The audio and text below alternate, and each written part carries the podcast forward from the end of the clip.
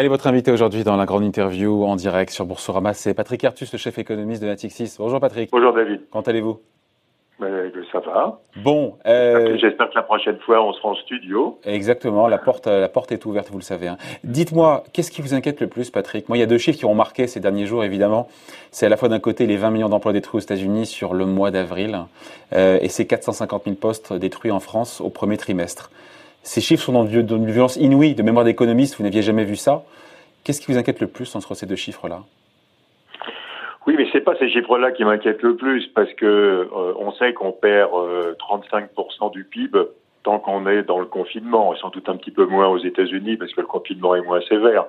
Et ces chiffres n'ont pas vraiment de signification puisque ils sont simplement liés au fait que les entreprises sont fermées. Ce qui m'inquiète le plus, c'est ce qu'on commence à voir aujourd'hui, qui est beaucoup discuté dans les milieux d'entreprise, mais qui est assez peu discuté encore sur les marchés financiers, qui est l'effet des nouvelles normes sanitaires qui sont mises en place dans les entreprises. Hein, vous devez euh, espacer les salariés, désinfecter les locaux, euh, les salariés doivent pouvoir se laver les mains, changer de masque, etc. Et dans tous les secteurs d'activité où ces normes euh, sont un problème, et ça c'est très large, hein, c'est l'industrie, la construction, la distribution, dans le futur les restaurants, le transport, etc. Euh, on a une perte de productivité qui est très importante. Oui, mais Patrick, elles sont nécessaires, ces normes sanitaires. Oui, euh, vous bien entendu. les gens. Hein. Non, non, mais c'est bien entendu. Mon point n'est pas de dire ça, mon point est de dire il faut y réfléchir. Donc les entreprises appliquent ces normes et euh, on, sait qu'il va en résulter. Alors on a des premières estimations assez tentatives, mais qui sont assez précises. Par exemple, dans le cas de, la construction du bâtiment, que la, perte de productivité serait de l'ordre de 10 à 15 et donc vous, alors ça concerne pas tous les secteurs de l'économie. En gros, ça concerne la moitié de l'économie, puisque bien sûr dans les services informatiques ou dans la banque, il y a, il y a beaucoup moins de problèmes de ce type. Mais si vous perdez 10 à 15 de productivité sur la moitié de votre économie, euh, si rien ne se passe, vous avez perdu entre 5 et 7 points de PIB euh, de façon permanente, euh, définitive. Ce qui veut dire qu'on ne retrouverait jamais euh, finalement la perte de PIB de 2020, puisqu'on va perdre 8 ou 9% de PIB. Bah, finalement, cette perte-là, elle serait irrécupérable au moins tant que les normes sanitaires sont en place. Donc ça, premier sujet. Deuxième sujet qu'on commence à voir et qui est lié, c'est que les secteurs d'activité s'apprêtent à, euh, du coup, monter leur prix. Hein, parce que bien sûr, productivité plus basse, ça veut dire coût de production plus élevé. Et donc, on va avoir des hausses de prix ce que les marchés financiers n'attendent absolument pas. Si vous regardez l'inflation anticipée dans les marchés financiers ce matin, elle est pour les cinq prochaines années dans la zone euro en dessous de 0,5% par an. Or, toutes sortes de secteurs d'activité s'apprêtent à augmenter leurs tarifs parce que simplement euh, leurs coûts sont plus élevés. Mais euh, Patrick, en phase de récession, on peut augmenter ses prix hein? Ça paraît contre-intuitif. Bah, le problème, ça dépend de savoir si le sujet est un problème d'offre ou de demande.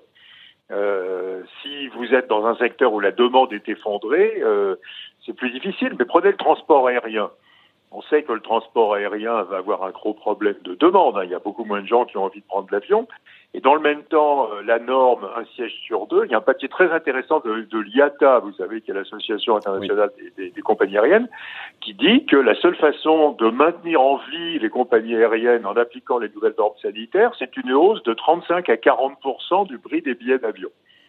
Et donc on l'aura, cette hausse. Alors, Mais ce qu'on voit, ce qu'on euh, voit sur le transport aérien, pour vous, peut se transposer à quasiment tous les autres secteurs de l'économie? Bah, alors à nouveau pas au secteur dématérialisé, enfin, dire, hein, mais mais voyez, l'industrie du bâtiment en France nous dit qu'il faudrait être capable de réviser de 8 à 10 à la hausse les contrats, les devis, etc. de chantier de construction. Donc ça veut dire que le prix du mètre carré d'un logement neuf va augmenter de 8 à 10% euh, les coiffeurs augmentent de 2 euros le prix d'une coupe de cheveux, ça fait quand même 10%, hein, etc., etc. La question, c'est de savoir si c'est transitoire alors, bah, c'est tant que les normes sont là. Alors évidemment, si on trouve un vaccin dans six mois et qu'on enlève les normes, on aura été dans quelque chose d'extrêmement transitoire. Euh, euh bon, est-ce que d'abord on enlève les normes euh, une fois qu'elles ont été mises, on les allège peut-être, mais sans doute on les supprime pas complètement.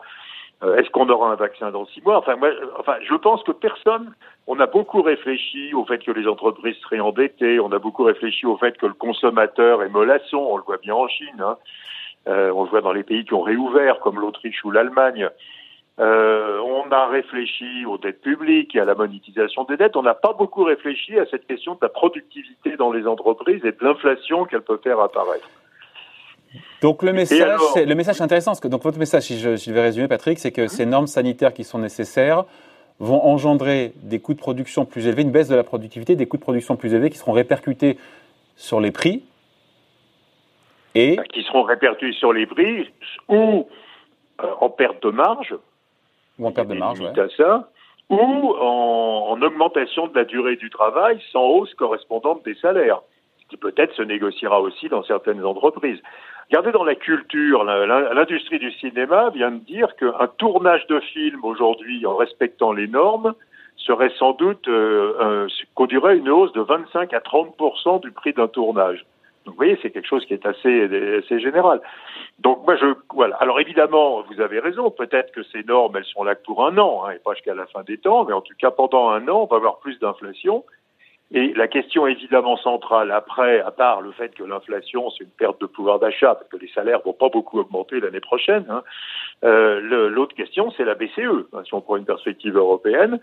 Euh, les déficits publics de 2021 ils vont rester extrêmement élevés, hein, il y a encore plein de besoins, il y aura du sous-emploi, il faudra financer des relocalisations, financer la santé, et donc on va rester avec de très gros déficits publics. Est-ce que la BCE peut euh, monétiser des déficits publics l'année prochaine si l'inflation est au-dessus de 2%, surtout après l'arrêt de la Cour de Karlsruhe donc on a aussi un gros point d'interrogation sur les effets sur la politique monétaire du retour de l'inflation. Gros point d'interrogation à la fois encore une fois, mais les marchés réagissent pas, à la fois sur cette partie euh, endettement, taux, et aussi les marchés actions pour vous sous-estiment, ne voient pas complètement, ne veulent pas voir cette euh, recrudescence de l'inflation due aux normes sanitaires nécessaires? Alors je crois qu'on va avoir une décorrélation absolument complète entre les fondamentaux et, euh, et les marchés. Alors, avec, certains diront que c'est déjà le cas. Hein. oui, c'est déjà le cas. Alors bien sûr avec une composante sectorielle extrêmement violente. Parce que on a, euh, si vous regardez les indices sectoriels actions, vous voyez qu'ils reflètent de façon extrêmement fidèle ce qu'on attend de la situation des différents secteurs. Hein, on est positif sur les technologies, euh, sur la santé, euh, sur les énergies renouvelables. On est négatif sur euh, la construction, la chimie, la distribution traditionnelle, les autos, le transport aérien, etc. Donc les marchés valorisent déjà ça. Et je pense qu'on va avoir une décorrélation entre les marchés avec cette question sectorielle et, la macroéconomie, parce que les fondamentaux macroéconomiques vont être mauvais. Il n'y aura pas beaucoup de consommation, il n'y aura pas beaucoup d'investissement, il y aura de l'inflation et euh, bah, les émergents sont en très grande difficulté. Et par ailleurs, on va avoir une montagne de liquidités à investir qui vient des banques centrales. Vous pouvez faire le calcul, David, que cette année, la liquidité, hein, la monnaie créée par les banques centrales, le stock de monnaie hein, créé par les banques centrales va augmenter de 70%. On aura 70% de monnaie en plus à la fin de l'année qu'au début du mois de janvier. Euh, une grande partie de cette monnaie va financer des achats d'actifs. Donc on va avoir des bulles euh, liées à la liquidité partout. Hein, sur les actions. Mais il, fallait, Patrick, il fallait pas que les banques centrales soient. Heureusement qu'elles étaient là. Elles ont évité euh, justement le, que la crise euh, sanitaire se transforme en crise économique et en crise financière. Ce que je dis n'est pas une critique des banques centrales ni des ni des normes sanitaires. Les normes sanitaires, il faut qu'on les ait. Il fallait monétiser les dettes publiques, ah. sinon on n'aurait pas on n'aurait pas pu mettre en place les déficits. Mais il faut se rendre compte qu'à la fin, on va avoir une montagne de liquidités et on va avoir des bulles partout. Hein. Et, et, ça a commencé. Regardez la tech aux États-Unis. Regardez même, euh, regardez ce qui se passe sur le high yield. Le, jour où la Réserve fédérale dit qu'elle va acheter des obligations high yield, tous les investisseurs se mettent à acheter des obligations high yield sans réfléchir que la situation du high yield est terrible. Mais ça fait rien. Euh, la Réserve fédérale l'achète, donc on y va. Regardez ce qui se passe sur l'Amérique latine. Hein, L'Amérique latine, une situation économique catastrophique, des sorties de capitaux, et euh, les fonds, euh, les Amérique latine collectent des tonnes d'argent parce que bah, il y a trop de liquidités et on aura encore plus de liquidités euh, au fur et à mesure que le temps va passer. Et donc je pense qu'on va se retrouver avec une situation encore plus violente que celle d'après la crise des subprimes, où on aura d'un côté des marchés qui montent.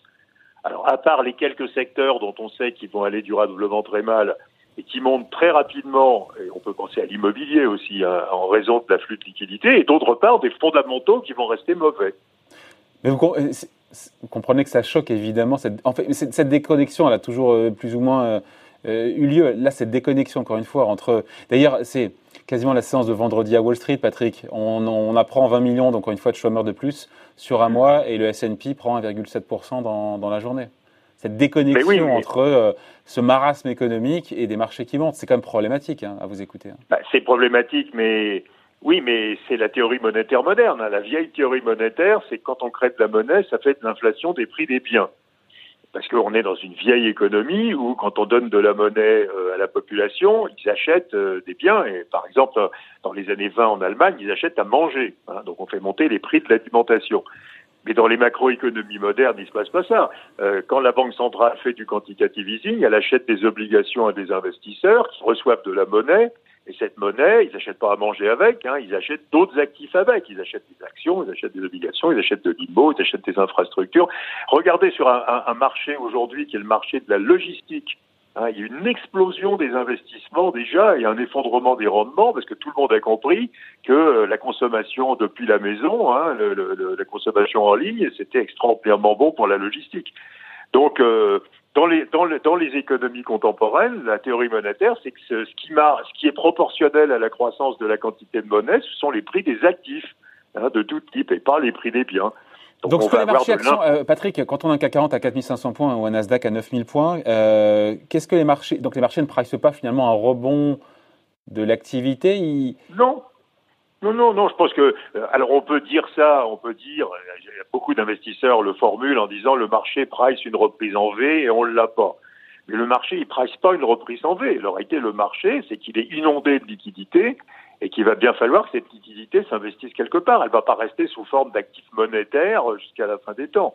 Euh, la, monnaie de banque centrale, qui est celle qui compte, hein, c'est la quantité de monnaie créée les banques centrales dans leurs opérations, c'était 3 000 milliards de dollars en 2007 dans l'OCDE, c'était 14 000 milliards de dollars le 1er janvier de cette année, ça sera 24 000 milliards de dollars à la fin de cette année.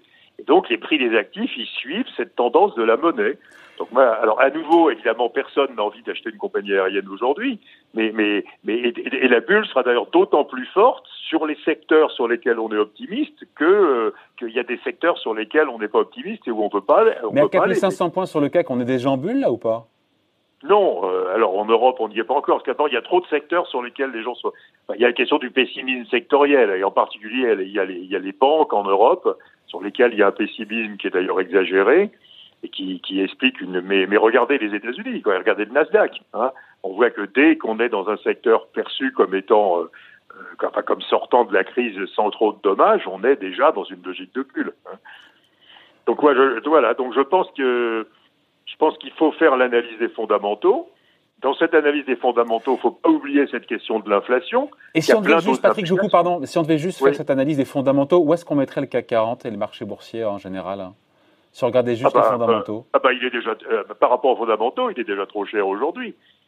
Bah, euh, honnêtement, euh, les, les, prévisions de croissance aujourd'hui sont encore beaucoup trop roses.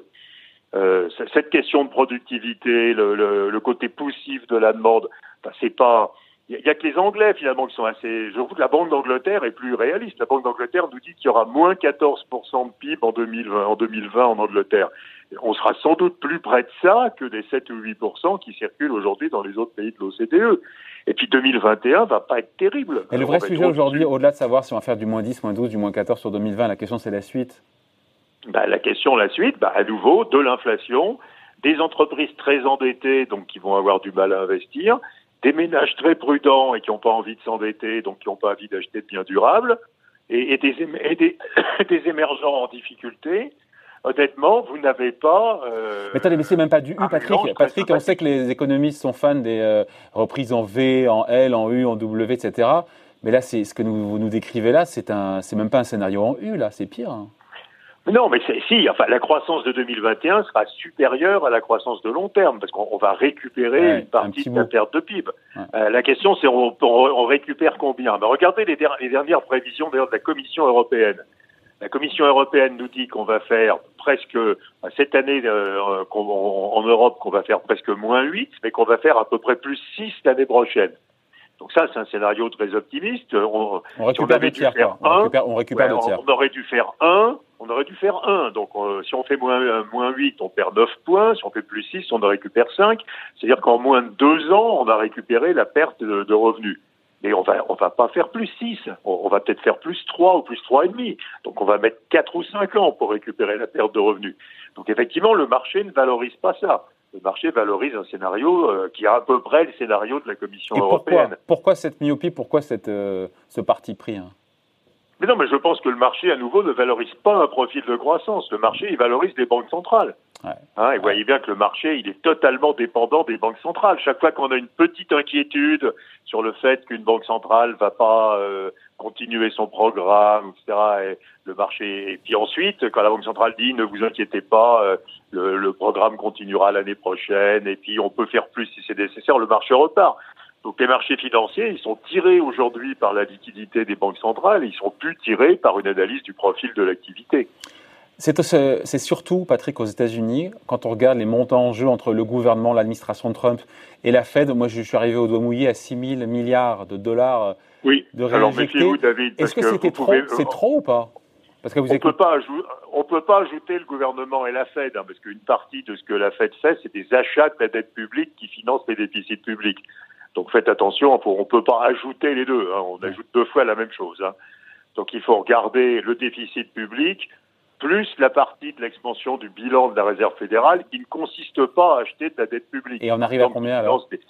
eh ben, on arrive, bah, déjà, rien que le déficit public, c'est, c'est terrible. Aux États-Unis, on attend une croissance, disons, moins 7. Hein, et il y aurait dû y avoir, disons, plus 2. Donc on perd 9 points de PIB. Le déficit public, il aurait dû être de 5 et il va être de 19. Donc on fait 14 points de déficit public alors qu'on perd 9 points de croissance. Donc il y a déjà un surfinancement de la perte de PIB par la Réserve fédérale. Et alors évidemment, euh, et en plus, vous rajoutez le, les euh, 1200 en plus milliards de dollars du programme PME de la Fed, par exemple. Donc c'est trop alors. Donc la réponse des autorités monétaires et euh, politiques alors, est, sur, euh, surdimensionnée. mon interprétation, David, c'est à nouveau, c'est que ça a l'air d'être trop aujourd'hui et qu'en réalité, les États euh, savent que le recul du PIB, ça sera aux États-Unis, ça sera bien pire que moins 7. Hein. et donc en réalité, le programme est déjà calibré par prudence sur une, un, possible recul du PIB qui est pire que celui qui est dans les scénarios, dans les consensus aujourd'hui. Et c'est la même chose en Europe. Donc en réalité, les, les États s'attendent à pire que ce qui est dans les prévisions officielles pour l'instant. C'est vrai qu'aujourd'hui, Patrick, euh, la Fed, elle rachète finalement, enfin, pas rachète, mais elle renfloue toutes les boîtes aujourd'hui américaines qui en ont besoin, que ce soit indirectement ou même en, voilà, en rachetant les prêts ou, ou les obligations qui sont mises par les entreprises. C'est vrai qu'aujourd'hui, elle est là, la Fed? Alors, euh, vous savez qu'il y a une difficulté technique, c'est que euh, les, les, petites entreprises petites moyennes aux États-Unis sont surtout financées sur le marché obligataire. Euh, et que quand la Fed, euh, donc la Fed a lancé en conséquence son programme d'achat de dette à yield, puis, elle a lancé un programme de prêt PME. Et là, il y a un problème de tuyauterie. Hein, et on sait que ça se passe pas très bien, qu'il y a beaucoup de PME qui n'accèdent pas en fait à ces programmes parce que euh, c'est beaucoup plus facile en Europe. Vous voyez, en France, une PME, elle va voir son banquier, quoi. Et c'est le banquier qui fait un prêt garanti par l'État. Aux États-Unis, il faut trouver une tuyauterie entre la Réserve fédérale, une banque. Alors voilà. Donc, euh, donc apparemment, dans les chiffres qu'on a, il y a, il y a un problème d'organisation de, de, de, ce financement de la Réserve fédérale qui, pour l'instant, n'arrive pas bien dans les entreprises. Ouais. Mais, mais, la, mais, la, mais, la, pratique, elle est partout par, pareil. L'idée partout, c'est de dire on a un arbitrage, c'est dette versus faillite. Donc on va accepter que les entreprises soient beaucoup plus endettées euh, pour éviter qu'elle fasse faillite. Alors ça, ça va marcher, c'est-à-dire qu'on aura, on aura des faillites bien sûr, mais le nombre de faillites n'aura rien à voir avec ce qu'il aurait dû être compte tenu de la perte de PIB. Mais, mais du coup, on aura des entreprises très endettées. Alors après, il y a une réflexion que nous devons avoir avec les gouvernements, c'est qu'est-ce qu'on fait pour réduire le coût de ce, de ce, surendettement des entreprises. On parle de recapitaliser en fonds propres. On se dit, ce que j'ai lu, hein, pourquoi les PME, finalement, à qui on a fait des reports de charges, ce serait, ces reports de charges sociales et fiscales seraient transformés en prêts participatifs. Donc on verrait l'État deviendrait créancier de la PME. Oui, alors oui, mais c'est mais oui, mais ce qu'il faudrait, si on prend le cas de la France, on va avoir, imaginons qu'on tire les 300 milliards de prêts avec garantie de l'État. Hein, et donc, donc le, système entreprise française a 300 milliards d'euros de dette en plus. Hein. Donc sa dette était de l'ordre avant, je fais le calcul de tête, à peu près 1400, 1500 milliards. on remet 20, 20% de dette en plus dans les entreprises. Si on veut pas que ça inhibe définitivement leurs investissements, effectivement, c'est pas seulement les baisses de charges. Il faudrait être capable de faire un gigantesque, ce qu'on appelle debt to equity swap, où on transformerait les 300 milliards de prêts garantis par l'État, alors pas en vraies euh, actions, pas en vrais fonds propres, parce que euh, c'est des PME, mais en quasi fonds propres. Donc ça serait effectivement de, de, de la dette, de, ça serait des obligations subordonnées, quoi. Hein, du, des, et donc il faudrait être capable de, de swapper ces prêts qu'on a fait en urgence dans une forme de quasi fonds propres. Mais c'est jouable? Les entreprises. Bah, écoutez, c'est faisable. Moi, je pense que techniquement, c'est faisable. Il faut, créer un fonds hein, qui va reprendre les crédits qui ont été faits par les banques et qui va mettre à la place des obligations convertibles.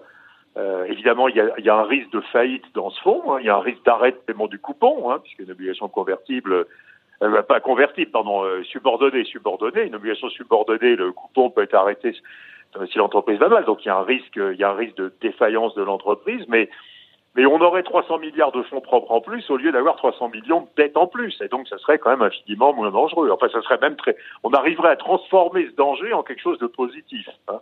Donc, je pense qu'il faut. C'est une réflexion qui va nous qui va nous guider. Euh, sans les, sur les prochaines semaines, les prochains mois, ça On ne pourra pas y couper bah, Je pense que le gouvernement réfléchit. Je pense que, je pense que techniquement, c'est pas infaisable, hein, même si ça a l'air compliqué. Je pense que, au moins pour une partie, de, de faire cette transformation en quasi fonds propres de la, Sinon, sinon on va être, on va être plombé par la dette. Quoi, hein. Une entreprise très endettée, euh, elle n'a qu'une envie, c'est de restaurer la structure de son bilan et donc d'embaucher moins, d'investir moins, euh, de monter ses prix et, on, est parti pour de la stagflation si on ne fait rien. Ouais. Je, reviens, je repense, je disais ce week-end Philippe Escande, qu'on aime tous, euh, qui est dans l'émission et d'ailleurs éditorialiste au Monde, qui disait que Volkswagen a, a, vendu autant de voitures en avril en Chine qu'il y a un an. Et on se dit quoi? On se dit c'est l'arbre qui cache la forêt ou on se dit que sur certains segments, bon là on est vraiment sur du premium, ben voilà, euh, une reprise en V est possible parce que pour le coup, vous me disiez qu'il fallait oublier. Bah, pourtant, alors tous les, oui, enfin quand vous regardez les chiffres de la Chine au mois d'avril, ils sont pas bons. Enfin, ils sont pas bons. Euh, ils sont bons. Enfin, euh, les PMA, ils sont un peu au-dessus de 50, ce qui veut dire qu'on est reparti dans une croissance économique. Mais euh, ils sont pas bons au sens où la croissance économique de la Chine est plus faible qu'avant la crise. Donc non seulement on rattrape pas le PIB perdu pendant la crise, euh, qu'on ne connaîtra vraiment jamais. Hein. si vous le faites en trimestre sur trimestre, hein, euh, les Chinois ont affiché à peu près moins 10% de PIB, de PIB au premier trimestre, hein, premier sur quatrième. Donc ils ont perdu 10% de PIB. Mm. C'est sans doute plus que ça, mais admettons. Mais si la croissance après au lieu d'être de 5, elle est seulement de 3. Vous voyez que vous, non seulement vous rattrapez pas le PIB perdu, mais et donc en Chine, on voit ça aujourd'hui. Hein. Il une reprise de la croissance. Et quand vous prenez l'ensemble des indicateurs, euh, on est sur une croissance plus faible qu'avant. Et donc, euh, on n'est pas du tout dans une logique de récupération de ce qui a été perdu. ça veut dire que, Patrick, on finit là-dessus, que, parce qu'on est au premier jour de notre déconfinement, encore une fois, lent, progressif et par phase en France, euh, ce que nous apprennent les réouvertures de magasins à l'étranger, en Allemagne, je sais pas, en, Asie, c'est que voilà, c'est que les chiffres d'affaires, quand ça reprend, je disais qu'en Allemagne, les meilleures boutiques dans les zones touristiques font 30% de leur chiffre d'affaires habituel. Alors en Chine, c'est un peu, en, Chine, c'est bah, un peu le, déconfinement date d'il y a plus longtemps. Euh, on, on, a toujours euh, dans la distribution traditionnelle c'était mon point tout à l'heure, hein, de dire que le, le saut qui s'est fait pendant le confinement, qui est le basculement de la, distribution traditionnelle sur le, la distribution en ligne, sur le e-commerce, ben, il va en rester une grande partie. Donc on a l'impression que les habitudes de consommation sont perpétuellement modifiées vers la distribution en ligne. En Chine, globalement, aujourd'hui, dans la distribution traditionnelle, on est toujours à peu près à moins 40%. Hein. Et donc, euh, et le reste, mais par contre, la consommation est, est, presque normale, mais elle est un peu faiblarde, mais elle est un peu en dessous de la normale, mais pas de moins 40. Et donc la différence, c'est la hausse colossale de la partie qui continue à se faire en ligne. Donc je pense qu'on aura la même chose en Europe hein, et aux États-Unis, et donc on va avoir un, un, un changement très durable des habitudes de consommation vers, vers, vers la consommation en ligne. Mmh. Et l'idée d'une baisse de, de la TVA d'un point pour inciter les Français à consommer, ça sert à rien, parce que au final. Mais non, mais les Français, ils sont, ils sont couchés, et les Français comme les autres sont couchés sur une épargne forcée colossale. Donc ils n'ont ont pas, pas de problème d'argent, les Français. Alors bien sûr, il y a plein de Français qui ont des problèmes d'argent, euh, c'est évident. Et quand vous prenez l'ensemble des ménages, hein, sans regarder les situations individuelles qui peuvent être horribles dans certains cas, euh, les, les ménages français ont baissé de 35% leur consommation pendant deux mois. Et donc toute cette, tout cet argent, hein, c'est-à-dire un tiers de la consommation pendant deux mois, il est stocké aujourd'hui dans des comptes de dépôt bancaires. Donc soit il est consommé, soit il continue à être thésaurisé, soit il est consommé en ligne, soit euh, progressivement. Euh, à supposer bah, Moi, je pense qu'il va être consommé euh, surtout en ligne et surtout sur des biens non associés au crédit. Hein, ce qu'on voit en Chine aussi. Donc pas les bagnoles. Donc pas les voitures, pas les gros équipements de la maison, plutôt des biens plus petits, des biens qui font plaisir. Hein, le, luxe ou le quasi-luxe repart très fort en Chine. Euh, donc les gens achètent des choses qui leur font plaisir, mais euh, hésitent à se lancer dans des grandes dépenses et, euh, continuent à consommer en ligne et pas, pas dans les magasins euh, traditionnels. Bon, ce que je retiens en tout cas, c'est cette alerte que vous euh, tirez aujourd'hui, cette sonnette, ce signal d'alarme que vous tirez, Patrick, sur l'idée que les marchés ne le voient pas, le retour de l'inflation dû, encore une fois, à ces normes sanitaires cette chute de productivité, cette hausse des prix potentiels ou cette baisse des marges, euh, et donc qui crée cette déconnexion et des bulles de nouveau sur les, sur les actions. C'est ce que vous nous dites. Hein. Oui, absolument, tout à fait. J'ai bien résumé Patrick Artus ou pas? C'est parfait. Merci d'avoir été avec nous, Patrick. Chef Merci David. À bientôt. Merci, à bientôt. Bye.